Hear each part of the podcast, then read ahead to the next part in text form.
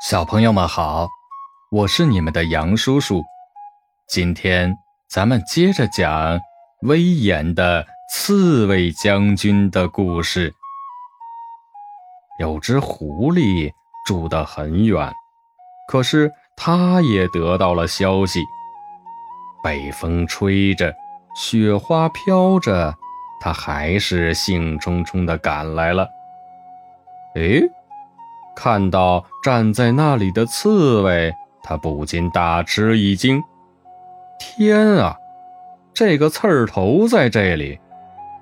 狐狸是聪明的，他假装从这里路过。哎呀，是刺猬啊！这天气可真够冷的。我听说商店来了好多漂亮的围巾，是羊毛的，你不去买一条吗？刺猬说：“我一点也不冷。”狐狸皮笑肉不笑地说：“哎呀，你也是肉长的呀！来来来，把我的围巾给你吧。”说着，他向前走了几步。狐狸打算把围巾搭在刺猬的脖子上，然后两手一勒，就把刺猬搞定了。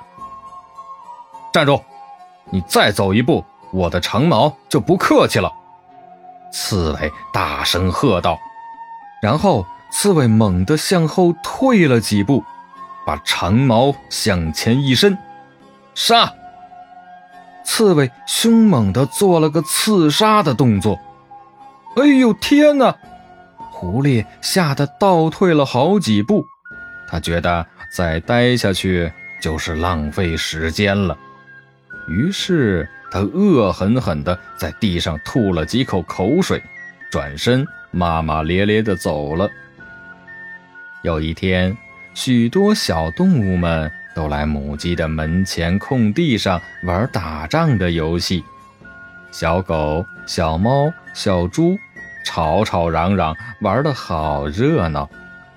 突然，一只黄色的小狗走了过来，小刺猬。你来和我们玩吧，我们缺一个将军。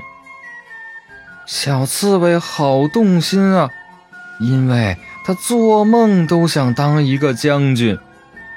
小刺猬扛着长矛，在母鸡的门前走来走去，心里琢磨着要不要离开。想了好一会儿，他坚定地说：“不，我是一个士兵，我正在站岗。”你们去玩吧，小朋友们。今天的故事我们先讲到这儿，明天咱们接着讲。